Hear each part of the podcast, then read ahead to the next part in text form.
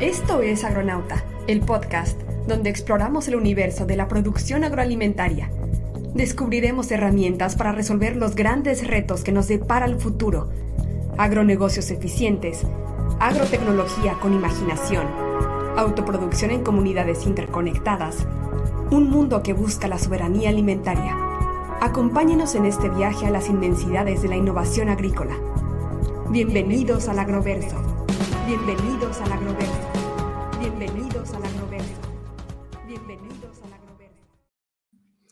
Agroescuchas, bienvenidísimos a Agronauta, el podcast donde exploramos estas infinidades de este universo que llamamos agricultura para traer lo más relevante y vanguardista al productor. Mi nombre es Héctor Raider y tengo audífonos rotos y me acompañan.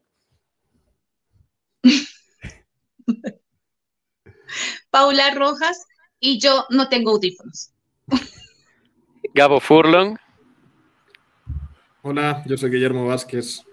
Y yo, Donato Quiñones. Me tocó el final. Ya no sé, yo soy seguidor de amigo, entonces ahora. ¿Cómo estás? Casa llena de. Feliz de estar de regreso, caray. Hace mucho tiempo que no estaba aquí grabando con ustedes. De hecho, que ¿cuándo fue la última vez que teníamos este equipo completo? Ya ni Como el episodio 2, creo. El episodio 2, sí, sí, sí, hace cuatro temporadas. Sí, no. Pero nos juntamos para hablar de un tema un poco complejo, a ver, escuchas, un poco interesante, un tema que definitivamente nos afecta a todos y no nos podemos esconder de él. Venimos, salí desde las cuevas donde vivo para platicar del cambio climático, fíjense. que creo que es un tema cada vez más recurrente, ¿no? O sea, antes de la pandemia, recuerdo que eh, salió esta ah, niña, Greta Grunberg. Eh, Thunberg, ¿no? Greta Thunberg. Sí, creo que puso en la conversación el cambio climático en una generación que no habíamos escuchado, ¿no? Definitivamente, ese es el miedo existencial que les da, ¿no? ¿Cómo se atreven? Dijo. ¿Cómo se atreven? Sí. pues, pues sí, pues es que, escucha, ¿sabían que ya hay, un tema, hay una definición de un síndrome, de un, no, no lo puedo decir, un desorden este psicológico que se llama ansiedad por cambio climático. Sí, claro, debe verlo ya. Entonces, y que muchas veces los psicólogos no saben qué hacer porque pues dicen, es cierto lo que va a pasar, entonces, ¿cómo le digo que no tenga ansiedad por eso? Pero bueno, como ven, es un tema muy feliz, que escuchas. Entonces, ser como mi síndrome de no le puse a grabar al podcast, pero bueno. Ese mero, sí, sí, sí, porque lo que ustedes no saben es que esta es la segunda, la tercera vez que grabamos este episodio. Ya decía yo si era un déjà vu o algo parecía similar. sí, no. Es que, es que no nos sentíamos cómodos. Bueno, yo no me sentía cómodo con lo que me puse, entonces en una de esas decidí cambiarme. No, no es cierto, escuchas, de esta y ya ven, problemas pues técnicos. Es un tema que está bien difícil, Héctor. no, son enchiladas. No, no, no son cualquier cosa. Es, es un tema complejo. Y este, de hecho, en parte es bueno que volvimos a grabar porque voy a tratar de simplificar más el tema. Me metí muy, muy denso, que escuchas. Pero pues hablemos un poquito del cambio climático, de qué es. No, me voy a tratar de, mantener de una manera, este, no tan enojada. No, pero vamos a hablar de qué es el cambio climático. El cambio climático se antes conocido y tal, tal vez lo conozcan también como calentamiento global, es el calentamiento atmosférico en promedio. ¿Por qué en promedio? ¿Por qué? Porque en algunas partes se está calentando más y otras partes se está enfriando. Ahora, esto se debe a que hay mucha energía que está entrando y Vamos, porque voy a hacer una analogía de un invernadero muy sencillita. Ahora, los invernaderos sabemos cómo funcionan, ¿no? Mantienen el calor dentro. ¿Cómo mantienen el calor? Pues cuando llega la luz del sol a la tierra, a las nubes, a lo que sea, en este caso el invernadero vamos a decir que es la tierra, esta luz se refleja. Y esa luz, al reflejarse, pues algunos de los colores de esta luz los absorbemos y reflejamos el infrarrojo. El infrarrojo es el calor reflejamos esa luz. Entonces, es la labor de estos gases invernadero, el dióxido de carbono, el monóxido de carbono, otros más, mantener ese calor dentro de, nuestra atmósfera. Entonces, es gracias a ese calor que tenemos vida. Si no, no podríamos producir, no, no estaríamos aquí parados, no nada.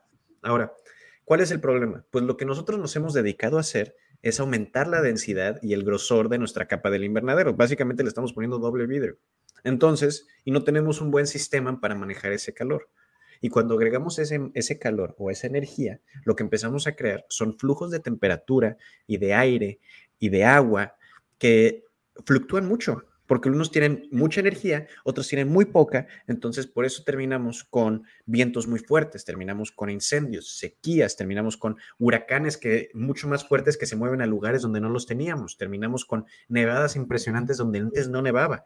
¿Por qué? Porque lo que estamos haciendo cuando le metemos energía a este sistema es desbalancearlo y todo está conectado. Entonces, deforestar un bosque en, eh, este, en el Amazonas no solo libera el carbón o los dióxidos de carbono, los gases invernadero que estos bosques tenían y capturaban, que ya no los capturan, sino también crea un lugar donde se absorbe menos agua y por ende terminamos modificando el sistema de lluvias y el sistema de agua que puede afectar a un nivel global. Todo está conectado. Ahora, ya que nos quitamos esa explicación bastante compleja de encima, todo eso, todo eso nos afecta como productores, nos afecta como ciudadanos, nos afecta como animales, como seres vivos. El cambio climático está causando extinciones masivas. Ya estamos en una. El cambio climático está haciendo que las producciones, como mencionaron en el episodio pasado, algunas florezcan antes de tiempo, está haciendo que se congelen en otras partes. Ahorita un productor de lechugas se le congeló todo, cuando no era época de, que, en California se le congeló todas sus lechugas. No era época, ni era una zona donde normalmente bajaba. Yo tengo una pregunta para ti, Héctor, especialista en cambio climático. A ver, ¿Es el primer cambio climático que vivimos en el planeta o ha habido otros cambios anteriormente? Ha habido ¿Puedes explicar un poco más? Entonces, ¿cómo se, ha, ¿cómo se ha recuperado la Tierra al orden o cómo está eso? Ok, este, eso es una súper pregunta. Ha habido muchos cambios climáticos a través de la Tierra. De hecho, em, yo creo que para entender la, diferencia entre este cambio climático y el resto, es, hay que entender la definición de contaminante. Entonces, un contaminante es aquella sustancia que, que cuando la agregamos en una cierta cantidad bastante elevada, sobrepasa la capacidad del sistema natural de absorberla o tratarla, manejarla, integrarla en el sistema. Entonces, si lo quieres ver, un ejemplo es este, la contaminación de agua, es cuando le echamos demasiadas cosas a nuestros sistemas de agua que, que ya se sobrellena, ¿no? Es, imagínate que le echas mucha sal. Cuando estás mezclando un vasito de agua, tú le puedes echar una X cantidad de agua, de sal, y este en algún momento se va a mezclar con nuestra agua, ¿no? Pero tú le puedes echar tanta sal que el agua ya no se mezcla con la sal y empiezas a tener una, sobrecarga de sal. El sistema, nuestro vasito de agua, ya no puede absorber más sal, ya no se puede mezclar. Entonces es lo que estamos haciendo. Ahora, ¿cuál es la diferencia entre estos cambios climáticos y los pasados? Y esa es una súper pregunta porque muchas personas creen que este cambio climático es como los, los, como los de hace miles y miles de años. Bueno, voy a dar el ejemplo de uno. Este,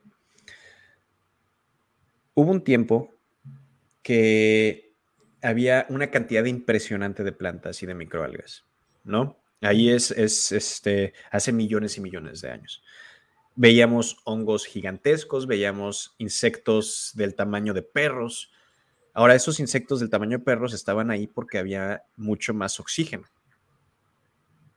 Entonces, en algún momento, la balanza entre el oxígeno y el dióxido de carbono cambió demasiado.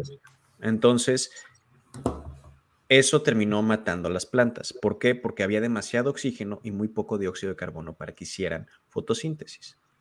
Bueno, se mueren las plantas, se mueren los animales, sucede una extinción masiva, baja la temperatura, porque no hay suficiente dióxido de carbono. Ya no, no hay suficiente. Otro ejemplo tenemos este, las erupciones volcánicas que han causado en, que causaron en, en el 500 después de Cristo, causaron una miniera de hielo una miniera de hielo que hasta la fecha nos seguía afectando, que ya no ya la revertimos con el cambio climático que nosotros estamos, estamos experimentando. Ahora, ¿qué causó esa miniera del hielo? Bueno, enfrió lo suficiente el clima en los desiertos para que las ratas que tenían la plaga, la plaga negra, se pudieran mover a zonas más conurbadas y eso eventualmente llevó a una de las la peor pandemia que hemos vivido como humanidad, la plaga negra. Entonces, cada vez que experimentamos un cambio climático con un efecto global, vemos que el sistema como lo conocemos cambia de tal manera que se vuelve irreconocible. Antes de ese, mini cambio, esa mini era de hielo, se podía producir vino sin problema en Inglaterra, que ya se produce otra vez, se podía producir vino sin problema en zonas más este, frías. Eh, y todas estas zonas ya podemos empezar a producir vino en ellas, ¿no? Como ya estamos produciendo en Canadá. Ahora, como siguiendo la pregunta de Memo, en el pasado hubo una restauración del clima. El, digamos que la Tierra encontró su balance. ¿Por qué ahora estamos en peligro de que no haya dicha restauración? Y regreso al tema de Greta Thunberg. Ella empezó a poner en la mesa que si no hacíamos nada al respecto, o sea, la inacción podría llevarnos a, acabar con las especies, ¿no? Y por otro lado, una segunda pregunta que a mí me causa conflicto es, ¿cómo es que hay todavía políticos que aseguran que el calentamiento global no es responsabilidad de la humanidad, sino, como en el pasado, hubo un cambio climático por fenómenos naturales? Ok, dos muy buenas preguntas. La primera es una pregunta de escala temporal. Entonces, eh, ¿a qué me refiero con eso? Si nosotros fuéramos, imagínense que toda la historia de la Tierra es un gran calendario, ¿no? Entonces, tenemos los meses, tenemos todo. Bueno, toda la historia de la humanidad sería el 31 de diciembre, los últimos cinco minutos. Entonces, lo que nosotros entendemos por que se vuelve a estabilizar el, el, sistema es una cosa que sucede a través de millones de años. La gran diferencia en nuestro cambio climático a los pasados es que nosotros estamos eh, llevándolo a un nivel sumamente acelerado. Es mucho más rápido que las otras que las otras ocasiones, menos cuando sucede una gran explosión volcánica que enfría el sistema. ¿Por qué? Porque tapa, evita que llegue la luz. Claro. Entonces, ese es, ese es para responder tu primera pregunta. Si se va a estabilizar, no sabemos cuándo. Y, si, y, lo mejor que nosotros podemos hacer, porque ya pasamos un punto de no retorno, que después lo puedo explicar, es dejar de meter más, dejar de seguir ensanchando las paredes de nuestro invernadero, básicamente. Eso es lo que mejor que podemos hacer.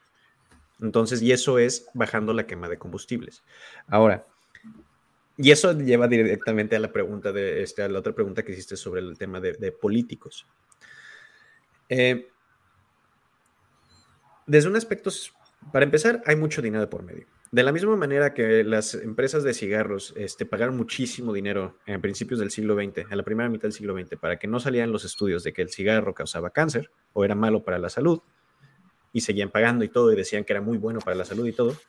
Exacto, lo bien, como dice Gabo en los comentarios, ustedes no pueden ver escuchas, pero están haciendo eso las, las, las, las empresas, este, las petroleras, ¿no? De tal, es tanto el nivel tanto el nivel que saben de la existencia del cambio climático desde los 70 y no se ha hecho nada.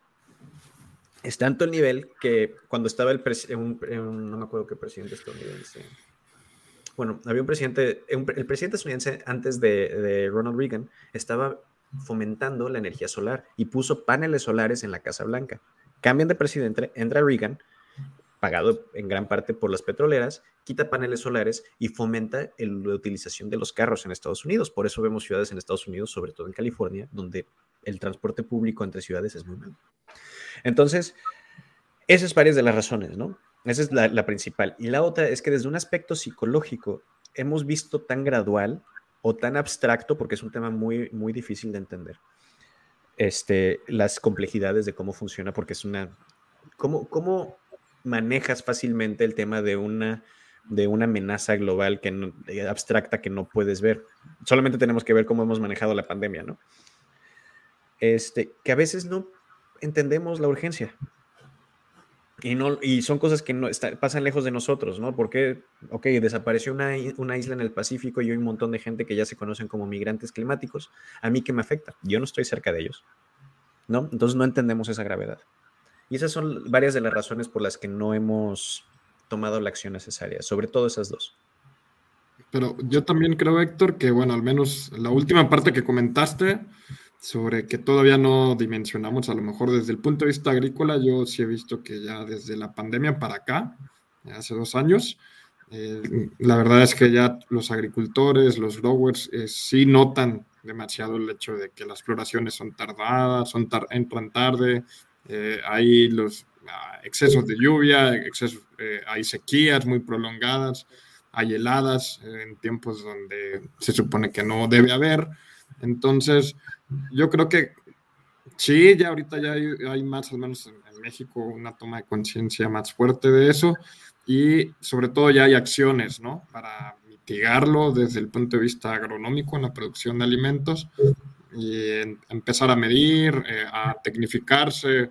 Eh, lo decíamos en el episodio pasado, ¿no? Como, bueno, algunos ya se están saliendo del suelo para meterse a sistemas protegidos como invernaderos, macrotúneles, sombras y, y pues cada vez ser un poco más eficientes con la superficie, con los insumos, con el agua, con los fertilizantes, con todo, para mitigar este efecto de, emisión de, huella de carbono y también del gasto del agua, la contaminación del agua también, del suelo, ni se diga. Entonces, va por ahí. Yo, creo que si lo podemos ir aterrizando a la agricultura, siento que ahorita ese es el panorama, si nos estamos viendo muy afectados y ya hay algunas acciones que se están tomando. No sé qué opinan el resto. Pues yo creo que ahí en lo que comentaba, bueno, el mismo tema, cuando grabamos el episodio de, este, de, Mamey, de Huertas Magallanes, comentaba que antes los, los árboles tenían muy marcadas las épocas de floración, y ahora como está cambiando el clima, se están yendo de dos a tres floraciones por año. Y muchas veces estas flores nada más aborta y jala la energía de la planta, y, y esto les modifica mucho la productividad y tiene efectos sobre de rendimiento. Igual, en, el arándano me están, bueno, yo platiqué con varios productores y dos de ellos me comentaron que, sí que notan que hay una, antes era una sola floración al año y ahora puede llegar una y media o dos fuera de temporada. Este, no sé, creo que, creo que hay muchos temas que estamos observando y a veces también el, el, traer una agricultura tan tecnificada tiene que considerar ya como parte de su desarrollo el tema de, las condiciones climáticas, ya considerarlas, ¿no? porque si no, imagínense qué puede pasar. O sea, que, sepas que cuánta agua vas a tener disponible, cómo vas a impactar menos al medio ambiente cercano, cómo vas a tener una agricultura menos, menos impactante o menos este, que, tenga, ah, el reto de ahora es ese, ¿no? O sea, yo pienso que es, pensemos en una agricultura mucho más cerebral, más, mucho más este, pensada, mucho más relacionada con el tema del, del, este, del, del entorno, y por ejemplo, aquí que está de, en Jalisco que está de moda el aguacate, de repente ves que se quema un predio y al siguiente día ya sembraron aguacate o, agave, ¿no? Y, Eso está y, también, y es, es, es, muy, es, muy, fuerte, muy cambiante. Y creo que ya eh, eh, antes, por ejemplo, que hay heladas que llegan eh, en un en, a, destiempo, o antes no hacer una helada, ahora llegan dos o tres, y, o huracanes que provocan inundaciones, aunados con el mal manejo del suelo, eh, con el mal manejo de los fertilizantes, todo esto, pues el, el, cóctel climático no es muy favorable, ¿no? O sea, está creando una bebida de, de alto octanaje que no vamos a poder controlar. Yo lo que ya comentaba Héctor, realmente pienso que es como un tren. O sea, empezamos con una gotita, se fue haciendo grande, grande la bola de nieve. Ahorita es un, ya es muy grande el problema. Y para detenerlo, mínimo para poder, eh, ya no pensamos en revertir el cambio, sino empezar a detenerlo, es muy costoso. Creo que la pandemia ayudó un poquito a detener un poco esto, porque obviamente se pararon algunas emisiones de, de, de, combustibles, no sé, eh, este, pero también en este arranque que está habiendo de nuevo de la economía está siendo muy devastador en muchos aspectos, ¿no? Y creo que eso es algo que o parece que no aprendimos la lección o no estamos preparados para, para, este, para afrontar este gran reto, ¿no? Porque si no, eh, si no lo vemos como un reto, mucho menos lo vamos a ver como una, una futuro, un futuro cambio, ¿no? Y creo que mencionaste algo eh, trascendental que es cómo prepararnos para ese cambio. Eh, aquí en los comentarios les pegué el enlace de un estudio en el que el CECIRO un gran centro de investigación de Australia, ha eh, hecho estimaciones, por cierto, de Australia, ha hecho estimaciones de cambio en las precipitaciones, así como en la temperatura.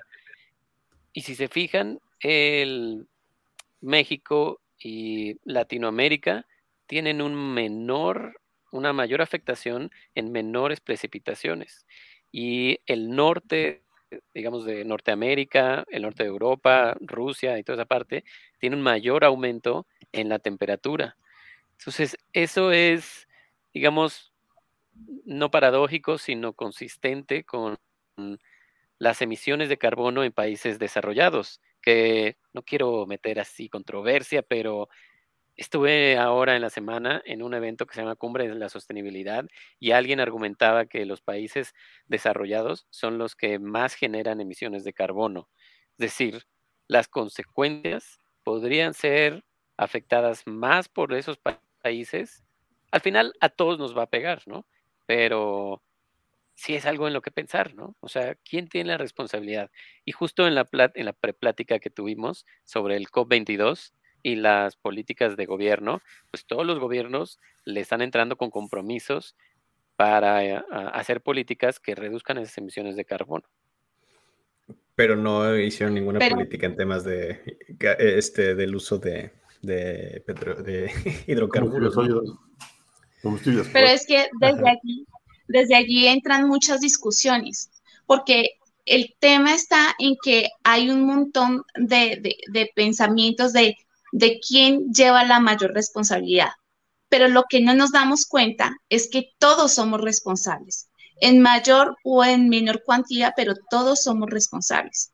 Y lo más triste del asunto y lo que realmente a mí me preocupa, yo que ando con el cuento de sostenibilidad y todo este tema, es pensar que la responsabilidad y el trabajo lo va a hacer alguien más. Es decir, la responsabilidad es de ellos porque ellos consumen más y producen más y no sé qué. Y alguien más hará lo que yo tengo que hacer. Son cosas simples que podemos hacer. El hecho de lo que andábamos nombrando hace un momento, lo que decía, lo que decía Mimo, utilizar los recursos de manera adecuada, establecer cuáles son las características que nosotros debemos llevar en los cultivos, empezar a usar cosas que no estábamos usando. Y lo que decía Tona me pareció súper importante y es que el tema de que haya desplazamiento por cambios, por cambio climático, es decir, desplazamientos climáticos de personas donde las mujeres somos las que nos vemos más afectadas porque somos las que estamos pendientes y nos preocupamos siempre por, por conseguir alimentos y estamos un poco más desprotegidas y, no me quejo por ser mujer, sino que simplemente esas son las, las consecuencias. Cuando no tomamos esas condiciones en cuenta, empezamos a tener, digamos que visión borrosa. Es decir, sabemos que algo va a pasar, pero está bien porque alguien lo va a solucionar y el momento que tenemos es justo el momento para no seguir agrandando el problema. ¿Qué podemos hacer? Gastemos menos luz, empecemos a tener eh, celdas de, luz solar en nuestras fincas, ahorremos el agua, recojamos el agua lluvia, usemos el agua de la lavadora para, para usarlo en los baños, lavado de pisos y demás. Eh, el agua de, los residuos de la, de la cocina, usémoslo para regar nuestra las plantas. O sea, son cosas que yo sé que son pequeñas cosas, pero que a la final, si todos hacemos esas pequeñas cosas, podemos lograr un cambio. El tema está en que, claro, las grandes empresas, las vacas tienen la culpa, las empresas petroleras, eh, los que se roban el dinero, eh, los que compran miles de hectáreas y son unos cerdos capitalistas. las señoras que riegan las señoras que riegan el patio con una manguera. Eso a mí me tiene, hijo qué bárbaro. Por amor de Dios. O sea, son, son cosas que podemos, que podemos cambiar. O sea, el tema está en que nosotros como productores, nosotros somos los responsables, somos el primer eslabón de las cadenas productivas. Nosotros somos los responsables de, de, la alimentación del planeta. Y si nosotros no somos conscientes de que podemos poder, eh, generar cambios, el hecho de que hagamos nuestros sistemas con, con, con, pensamiento de, manejo eh, holístico, de pensar, de seguir pensando que las cosas están separadas, pero que no es lo uno ni lo otro. Sí. pero también, Pau, yo creo que, creo que de, los, de los puntos que primero van a resentir el cambio climático, de las industrias que primero van a resentir el, cambio climático va a ser la industria agroalimentaria. Ya, la está resentiendo. Y es, y es de hecho, lo climas. Y, va a ser, eh, obviamente hay cambios mm, que pero en la balanza van a ser muy variantes, van a ser muy, muy este, fuertes y, y, el reto es técnico, o sea, lo que yo he escuchado, porque obviamente tú ves entre líneas y todo el mundo habla, por ejemplo, de la, no, es que se va a acabar eso, pero si te das cuenta, el reto para los agricultores, para la gente que se dedica a producir, va a ser principalmente el primero el tema de que manejamos seres vivos. El desbalance que van a tener las plantas por el tema del cambio climático. Luego, el, segundo tema es el, acceso a recursos. Ya no hablemos de fertilizante, hablemos de agua, que el agua va a estar en algunos estados va a estar muy escasa, por ejemplo, en, el estado de Nuevo León, en el estado de Coahuila, eh, en partes de Sonora, en partes de, partes de Chihuahua. Eh, inclusive he escuchado que ha habido problemas ya fuertes eh, en el centro de Veracruz por la disponibilidad de agua, que antes no, yo, no llueve donde llovía más y hay lugares donde ya no llueve. O sea, ya no llueve tanto. O sea, hay lugares que llueve demasiado. En, en Tabasco, en las zonas costeras, ya está habiendo temas de exceso de agua. Este, eh, en, Colombia también estamos así, o sea, hay desbalances por todo lado, hay inundaciones por todo lado y hay sequías a unos, a unos metros, hay incendios, hay derrumbes. Hoy precisamente hubo un derrumbe en una carretera y un accidente gravísimo con, con, con unos buses. O sea, es que lo estamos viviendo en cada momento y cada característica. Y es cierto que es un reto técnico, es un tema, es un reto, digamos que social, es un reto económico, es un reto por donde lo veamos. Pero de verdad tenemos que empezar a, pensar fuera de la caja. Tenemos un montón de herramientas. Miren, agroescuchas, hemos hablado de Keyline, hemos hablado de uso de microorganismos, hemos hablado del uso de tecnología para poder atravesar, hemos hablado de cómo hacer producciones sostenibles en tu patio con, con, hidroponía.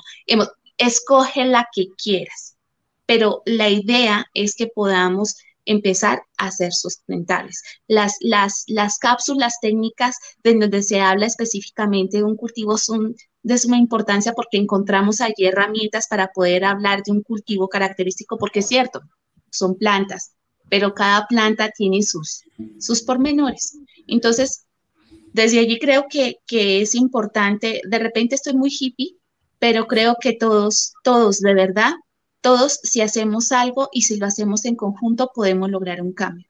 Cada, cada cosa cuenta, absolutamente todas. Cada cosa que hagamos de verdad cuenta. Inclusive dejar de consumir a empresas que no hagan el cambio. Eso es de las más importantes. En los comentarios que 60%, 70%. A ver, ¿cuál, cuál es el dato, Héctor? Eh, que aproximadamente, sí, que aproximadamente el 70% de los contaminantes son producidos por 60 empresas. Este es impresionante. Ahora, no estoy, no estoy diciendo, Pau, que no tengamos un rol. Sí tenemos un rol, podemos no participar en eso. Este, escuchas, de hecho, ahorita vamos a dar una serie de, soluciones, ya se mencionan muchísimas, pero hablemos de una de, una de las principales y más sencillas. La, producción de nutrientes, ya dijo Tonia que no toquemos ese tema, que el agua, pero la producción de nutrientes es una de las más importantes. Este, nosotros tenemos la mm. capacidad de producir nutrientes in-house, ya sea con, o sea, en casa. Podemos hacer ya sea a través de compostas, a través de digestores, a través de reactores de estrubita. Muchas tecnologías tenemos para hacerlo, muchas técnicas tenemos para hacerlo. Es una tristeza que tengamos que conseguir nuestros nutrientes del refinamiento de petróleo. Esa es una de las fuentes más confiables de nutrientes que tenemos actualmente en el mercado. Entonces. O la minería. O la minería. O la minería, definitivamente. Lo siento, Gabo, la minería. vegetales, sector. O sea, ya el tema. No, es que todos, todos, todos aquí tenemos rabo de paja. Todos. o sea, la minería la minería, alimentos, petróleos, eh, extracción de aguas, manejo, ganadería, pero, cuando no están mal, o sea, todos, todos van llevados son un problema, así de simple. Voy a poner un antes, de, antes de que nos metamos aquí, ya sé lo que me vas a decir, Memo, sobre la diferencia entre los nutrientes orgánicos y los no. Por eso mencioné. O sea, bueno, sí está bien que lo pongan sobre, sobre la mesa, pero yo creo que más el tema ahorita, en lugar de buscar culpables, yo creo que es entender que el reto es, o sea, es hacer producciones anticrisis. ¿A, qué voy con eso? Sí, es un tema de eh, El tema de cambio climático, el tema de crisis económica, el tema de que hay cada vez menos mano de obra, disponibilidad, cada vez la gente quiere trabajar menos en el campo. Entonces, esos son problemas reales, no, no nomás es el cambio climático. Entonces, yo creo que ahorita el cambio generacional que estamos presenciando, ¿no? no solamente en México, en todo el mundo, de, que los growers ahora ya son cada vez más jóvenes, más conscientes de lo que estamos, de los cambios que hay, debemos de incorporar estas nuevas de tecnologías, nuevas herramientas, en, en, las producciones, en el sistema de producción. ¿Cómo lograr que hagamos una producción que nos cueste 5 pesos el kilo, pero también que sea, tenga una, una huella de carbono neutral y que también una huella de carbono hídrica neutral, eh, huella hídrica neutral, perdón. Entonces, yo creo que va más por ahí y no de buscar ahorita, oye, quiénes son las empresas que, o sea, yo siento que por ahí no, no, no haremos tanto. Estoy de acuerdo, totalmente de acuerdo. Creo que es multifacético el tema. O sea, yo creo que estas, estas producciones anticrisis, también una de las cosas más importantes de anticrisis es poder producir tus propios recursos. Entonces, y estoy de acuerdo. Y para dar soluciones de este estilo, ¿qué podemos hacer nosotros como productores? ¿Qué podemos hacer como expertos de la agricultura? Hay técnicas productivas que a lo mejor dices, bueno, yo no quiero, no puedo invertir en un invernadero, ¿no? Porque, o no puedo invertir ahorita en un sistema hidropónico, o no quiero la razón que sea. Bueno, podemos empezar a meter cierto tipo de, producciones este, de técnicas regenerativas o podemos empezar a meter silvicultura que nos ayuden a la retención de agua, nos ayudan a la disminución de nutrientes, nos ayudan a... De hecho, si, si fomentamos una buena producción de árboles naturales cerca de nuestros, de, nuestros cultivos, vamos a fomentar a que haya más lluvia. ¿No? Entonces, esa es una. La otra. Sí, y son respuestas no solamente tecnológicas, sino son respuestas a manejos. Se nos fue Pau. Este, pero sí, sí, no, o sea, es que es una combinación de, tecnificación y redescubrimiento de otras técnicas. Ahora, sí, definitivamente la, hidroponía va a ayudar muchísimo. La aeroponía va a ayudar muchísimo. Es que te cortaste, Pau, ahí te volviste a cortar. Eh, sí, pero también, por ejemplo, hay un tema que yo creo que una cosa que es bien interesante es hacer conciencia y varios tipos de conciencias, ¿no? Yo platicaba contigo y platicaba con Gabo un término que a mí me, me llama mucho la atención de ahora que manejan mucho las, algunas empresas. Hacen greenwashing, o sea, el, simular que hacen las cosas bien. Y creo que eso no vale, y mucho menos ahorita como están las cosas, ¿no? Que seamos conscientes de qué es lo que está pasando, ¿no? O sea, el que, que, que realmente hagamos las cosas de verdad, ¿no? Y creo que es muy difícil a veces. Eh, a mí me, cuesta mucho trabajo a veces cargar gasolina y saber que todo eso se va a convertir en CO2, ¿no? O en, monóxido de carbono, en nitratos, en tener el coche bien arreglado, eh, e intentar ocupar lo menos posible, eh, ya sea en producciones agrícolas, tener una, una, mejor, mejor uso de los, de, los, de los fertilizantes, un mejor uso de la, de la materia química, de, de materiales, usar menos agua, el no tener impactos sobre el, sobre los mantos freáticos. O sea, hay, hay cosas que a veces son un poco más simples, ¿no? Y cuestan más, más, trabajo, pero creo que sí es importante eh, tomar conciencia de lo más difícil y tomarla como, como tiene que ser, ¿no? Bueno, a mí la parte que me cuesta más trabajo. Definitivo. Es entender que realmente es un impacto sobre el, sobre el medio ambiente, ¿no? Definitivo, y también tenemos que empezar a fomentar sistemas alimenticios, sistemas de comida que sean, que se enfoquen más en la producción local que andar exportando o importando.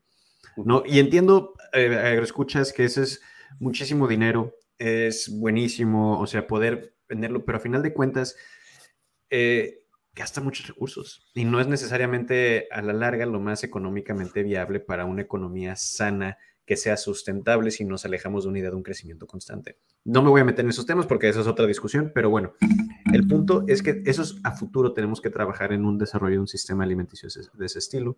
Eh, tenemos que, hay muchísimas técnicas, como mencionó Pablo, como mencionó Memo, que podemos empezar a implementar de manejo inteligente de nuestros recursos. Y esto manejo inteligente puede ser utilizando sensores, puede ser utilizando macrotúneles, microtúneles, puede ser, ¿sabes qué? A lo mejor hay muchas sequías, pero llueve de vez en cuando. Cambiar tu cultivo a nopales. Es un ejemplo, es algo que está sucediendo en Kenia y está sucediendo en California. Están produciendo nopales. Sí. Entonces, pero, pero creo que uno, uno, uno de los aspectos que nosotros como, como, como consumidores y como clientes no hemos sabido trabajar es que tarde o temprano el mercado cambiará de acuerdo a las necesidades del consumo. Y la verdad es que a estas alturas del partido cada vez somos más conscientes de lo que está pasando. Por eso hay agricultores más, más eh, jóvenes, por eso ya hay más conciencia y se tiene, eh, eh, consumimos más productos agroecológicos, productos de cercanía, productos que tengan un impacto menos negativo, que tengan mm, menos eh, productos de síntesis eh, química en sus procesos. O sea, creo que estamos, estamos a puertas de un cambio y que definitivamente nosotros también podemos impactar. Entonces, desde allí creo que es un factor que podemos tener en cuenta y que cada vez que compramos algo, eh, votamos por algo que nos gusta o no nos gusta porque estamos apoyando ese, ese, ese proyecto. Así que, bueno, de otra forma también está en nuestras manos. Ahora, otra cosa que es muy importante mencionar, y yo creo que todos podrán estar de acuerdo conmigo, que em, estar implementando todas estas prácticas, de hecho, es bueno para la cartera. Es bueno para la cartera poner sus paneles solares, es bueno para la cartera este, producir sus propios nutrientes, es bueno para la cartera este, transicionar si no lo han hecho a la hidroponía, es bueno para la cartera empezar a tecnificar, y son inversiones la mayoría de estas, pero esa es la palabra clave, son inversiones. Pero, por ejemplo, también yo pienso que para los nuevos proyectos agrícolas que va a haber ahora, deben considerar en su, plan de negocios, en su diseño, el incluir estas tecnologías. Esto es un reto mayor para los nuevos proyectos o nuevos proyectos ya andando, que deben de incluir tecnologías que son sustentables, eficientes, de mejora, porque si seguimos produciendo o cuesta trabajo entenderlo, y a lo mejor eh, una inversión, tener una inversión grande a un tema de, de, aplicación de tecnología, de ahorro energético, de ahorro de, todo esto, que es muy posible en la agricultura, eh, es, a veces tendría que ser parte de los proyectos ya tienen que considerar esto, tienen que considerarlo, ya, un, proyecto tiene, el, que tú quieras desmontar un cerro ya no es buena idea, piensa en un, medio que sea mejor y a lo mejor tienes un poco mejor rendimiento en otras condiciones de, de producción. Por ejemplo, ustedes decían, el producir en, contenedores, en bolis, en, fibra de coco, en hidroponía, en este en que producir en suelo a lo mejor es mucho más rentable. Si tú, por ejemplo... El compost que haces en tu casa. O por ejemplo, dices, sabes que yo estoy necio que quiero producir berries, pero si algo se me da mucho mejor, a lo mejor el margen de utilidad no es tan grande, pero la, inversión es más durable con respecto al tiempo. Ya tienes que pensar más en el futuro, en todo un plan de negocios, en una correlación con el medio ambiente. Si tú a fuerzas quieres producir algo, por ejemplo, hay gente que quiere producir higo en zonas que no se da. Entonces me decía una persona, especies que están utilizando para higo no sirven porque vienen del Mediterráneo, tienen que buscar adaptaciones y, este, y eso va a costar muchos años, ¿no? Entonces, este, y, son temas bien simples. De hecho, te tengo una anécdota de eso muy, muy reciente, Tona, y muy clave con el problema de agua que está sucediendo en el norte de México y en California. Una de las grandes razones por las que se está acabando, hay una sequía muy fuerte en los mantos, este, en mantos que también dan a Baja California y viene de California, es porque un montón de inversionistas jóvenes que no vienen de la agricultura, que tenían mucho dinero, decidieron plantar un montón de almendras y un montón de pistaches en zonas donde históricamente no se hacía. Y además monocultivo, con sistemas de irrigación no eficientes. Y entonces ves estos campos extensivos gigantescos. De hecho, Memo, cuando andes por ahí los vas a notar. Este, cuando te acerques hacia tu área los vas a, los vas a estar viendo. Este, y se están chupando todo el agua, ¿no? Entonces es un ejemplo de querer forzar el sistema. De hecho, otro gran ejemplo de una de las peores eh, hambrunas del mundo, una que sucedió en China, fue cuando el líder en ese entonces, Mao, quiso que la gente plantara y cosechara arroz fuera de temporada. Y quiso obligar al clima a que el clima le hiciera caso, entonces murieron millones de personas por hambre, de hambre, por, por esas acciones. Entonces, totalmente es que hay que adaptarnos al clima. Y es que nos, estos ejemplos se presentan en todo lado. Ese, ese mm, documental que anda rodando por ahí, que es el de el aguacate, el oro verde y todas las tragedias que genera el cultivo en, en Perú o en Chile o en muchos países, no es en sí por el cultivo, es el manejo del cultivo, el manejo irresponsable. O sea, es, entender toda la dinámica de un cultivo y empezar a utilizar todas esas, todos esos aspectos que, bien dice Dona, bueno, que decimos en, a final todos, desde el punto de vista de cuáles, cuáles de esas alternativas podemos tener en cuenta para mejorar un cultivo y hacerlo productivo y además que sea económico y sostenible. O sea, el punto y sostenible no tiene, no tiene solo que ver con la parte ambiental, tiene que ver con la parte económica y con la parte humana. Si no tenemos todos los, todos los actores unidos y trabajando en equipo, pues vamos a seguir como andamos y seguramente otro grado más va a subir antes de lo que nos esperábamos. Totalmente. Yo creo que ahí perdón, dale, dale.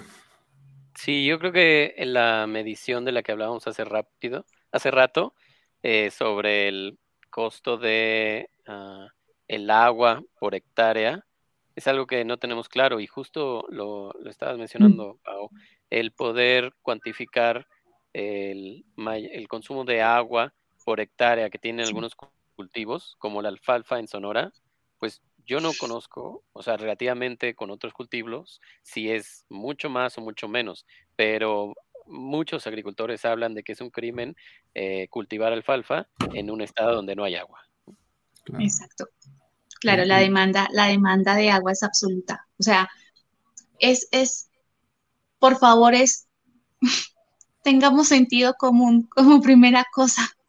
usemos nuestro, nuestro sentido de común y, dejémonos llevar por, por, por, ver cómo hace la naturaleza las cosas. Somos, somos agricultores, somos productores.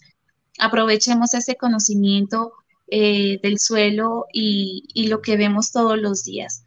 Las plantas saben, los organismos saben. Veamos qué es lo que hacen, cómo se comportan y no obliguemos, no obliguemos a hacer cosas a la naturaleza que claramente no va a ser, porque no es que no pueda, es que no lo va a hacer y dejemos de ser un poquito testarudos. habrá cosas que nos obligarán a, cambiar hábitos y, definitivamente las producciones de cercanía está bien, pero recuerda que siempre es importante cada, plantar con, los cultivos nativos. Recuperemos eso.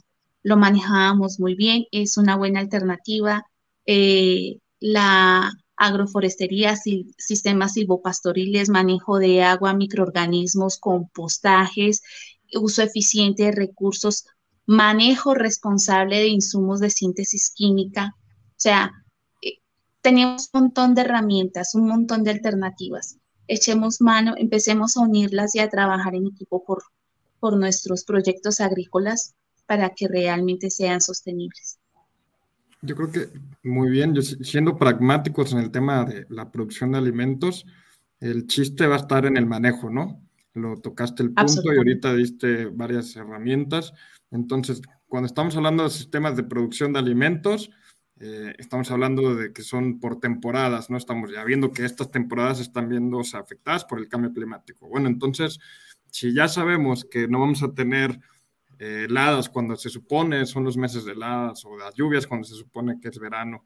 Entonces debemos de cambiar totalmente el manejo que hacemos desde que plantamos. Tenemos que cambiar las fechas de plantación, tenemos que adaptar también las ventanas de comercialización y tenemos que adaptarnos a todas las herramientas que hay. Por ejemplo, hay desarrollo genético de diferentes cultivares, donde ya algunas son más resistentes a, ciertos parámetros como la sequía o unas ocupan menos, tienen un fotoperiodo más corto para inducirse a floración que otras. Entonces, empezar a entender cómo funciona una planta para empezar, después involucrar el tema de la genética, después involucrar todo el tema de lo que dice Pau, de, hay que recuperar lo que lo, lo, local, ¿no? Toda la microbiota local, empezar a usarla para ser más eficientes con el uso de los fertilizantes. Es un ejemplo. Y cómo si tenemos una, un cultivo muy bien nutrido, podemos reducir a, cero el uso de agroquímicos, ¿no? Porque las plantas no se van a enfermar, tienen su sistema inmunológico y se protegen ellas solas, pero si están fuertes y bien hidratadas. Entonces, eh, empezamos a hacer un manejo, todo, por eso yo como que me gustó mucho cuando Pau dijo eso, como que se resume al manejo agronómico, social, eh, ambiental, económico, pero entonces tenemos que cambiar, así como hay el cambio climático, nosotros como productores tenemos que cambiar el manejo. Eso es lo que yo pudiera concluir de, todo lo que se ha hecho. Absolutamente. Definitivamente. Dilo tuyo, dilo tuyo, recuérdalo, la frase del podcast, por favor. Bueno, y, ya parece que afortunadamente para, para mí muchos están utilizando la primera ley de la abundancia, que no es lo uno ni lo otro, sino es lo uno y lo otro. Y mientras más rápido lo entendamos, más rápido tendremos abundancia. Esto creo que se trata más de, dejar de, ser un poquito cabezas duras y entender que todos podemos aportar un grano. De verdad, los, los productores podemos hacer el cambio. Somos el primer eslabón, somos los que podemos cambiar muchas cosas. Aunque la mayoría piensen que no es así. Yo digo que, eh, insisto, que los primeros afectados de cambio climático van a ser los agricultores y los productores. así es. y con lo mismo. Sí. No, y son los mayores consumidores de agua. Entonces también hay una parte de responsabilidad de todos. Definitivamente. Pero más de unos. Definitivamente. Nada más el 70% del agua no las usamos. Nada más, nada, un poquito. Sí, no, y como una especie de conclusión, no conclusión, porque yo creo que podemos, para no terminar en un aspecto negativo, nada más, una, ¿qué, ¿qué, dicen los escenarios? Que ya sabemos que han cambiado y se han puesto peores con el tiempo, pero hasta ahorita, ¿qué dicen los escenarios si no hacemos nada de trabajo de adaptación? No solo las las otras empresas que estamos diciendo, sino nosotros como productores, nosotros como personas que están experimentando el cambio climático. ¿Qué dicen? Bueno, esos escenarios dicen millones de personas desplazadas porque no podemos producir.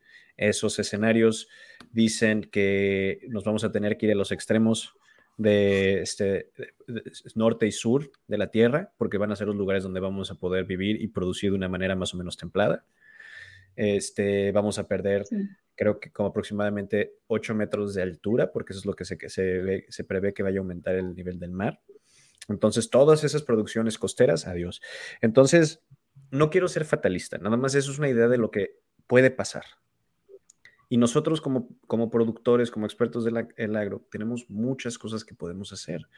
Pero el punto es empezar a hacerlas y darnos cuenta que además va a ser bueno para nuestra cartera. Es simplemente, si lo siendo pragmático, como dice Memo, es simplemente hacer negocios para el futuro. Eso es lo que estamos haciendo y eso es lo que estamos diciendo con esto de ser sustentables, es hacer negocios para el futuro. La sustentabilidad, otra de sus definiciones, es dejar recursos humanos, recursos económicos y ambientales para las generaciones que vienen. Hay que darle algo que heredar a nuestros hijos y a nuestros nietos. Entonces, eso es lo que podemos hacer. Y la otra cosa muy importante que podemos hacer es empezar a trabajar en comunidad, empezar a trabajar entre nosotros. Nosotros podemos hacer cambios microclimáticos muy importantes que traigan de regreso la lluvia. Podemos hacer cambios microclimáticos muy importantes que disminuyan la temperatura o la aumenten tantito. Entonces, que disminuyan la incidencia de plagas. Podemos hacer esas cosas. Yo creo que es una cosa, como ya dijeron, de manejo y se ve, puede que de miedo y puede que pensamos cuál es el punto, pero pues eso es lo que tenemos y tenemos que adaptarnos, como es lo mismo que cuando tenemos un mal momento económico, tenemos que salir adelante y no nos queda otra, ¿no? Claro, hay que aplicarse.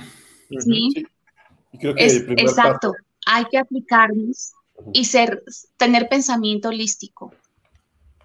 Mientras más pensemos en interconectar todos los puntos y cómo trabajar con todo, vamos a ser mucho más productivos y vamos a tener la capacidad de adaptarnos más fácil la palabra clave es adaptarse a agroescuchas. Ahora, de nuevo, siendo pragmáticos, eh, hemos estado sugiriendo varias medidas, el eh, hacer comunidad, el cambiar el manejo, pero creo que pudiéramos también en próximos episodios para los agroescuchas tratar de mostrarles opciones para acercarse y aprender a tomar todas esas medidas, ¿no? O sea, y, y, que puedan ellos realmente llevarlas a la práctica, o sea, inspirarlos para seguir acciones que hagan un cambio, así como nos ha pasado con otros episodios y agroescuchas que nos dicen, es que yo gracias al episodio de tal empecé mi negocio, creo que podríamos poner un granito de arena en nuestra parte si les traemos a, personas que propongan soluciones. Definitivamente, muy buena idea. Soluciones y experiencias de otros proyectos, ¿no? De cómo lo han hecho. un poco un poco en contra, pero no, no, no estoy a favor porque creo que ya lo hemos hecho. Ya hemos estado trayendo gente que, creo que todo el podcast son tres cosas, agricultura, tecnología, sustentabilidad. Escuchen, escuchen los episodios anteriores, si mucho sirve.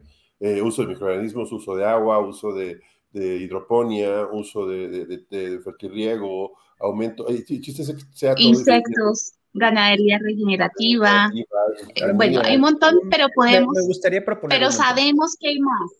Hay me gustaría proponer, exacto, hay, más, hay más. Y otro que podemos también eh, hablar es cómo fomentar el poder que nosotros como expertos de la agricultura tenemos sobre el mercado para potencializar estas prácticas. No, y lo que viene, creo que es lo más importante que, que, por ejemplo, desde lo que hablamos con, con Fernando de, de, GSMA, de lo que hablamos con, con, con, Actus, con Marta Montoya, de lo que viene de manera, yo creo que la parte más importante y lo que podemos empezar a hacer ahorita, donde puede empezar, que tiene que tener ya como objetivo cualquier eh, especialista del agro, es manejo de información y educarse. Eso es, está disponible. Empecemos a, abran los oídos, eh, no seamos soberbios, y hablamos mucho de un tema de agrosoberbia y toda la cadena está, está en riesgo con el tema de cambio climático. ahora sí se los concedo aquí a los señores, este, estamos en riesgo, si hay eh, a unos 20 años, 15 años, 10 años, no lo sé, pero sí está viendo cosas que ya no se veían y, este, y pues ya el, aire ya no huele igual, este, eh, ya no hay donde todo está contaminado, etcétera. Se quema.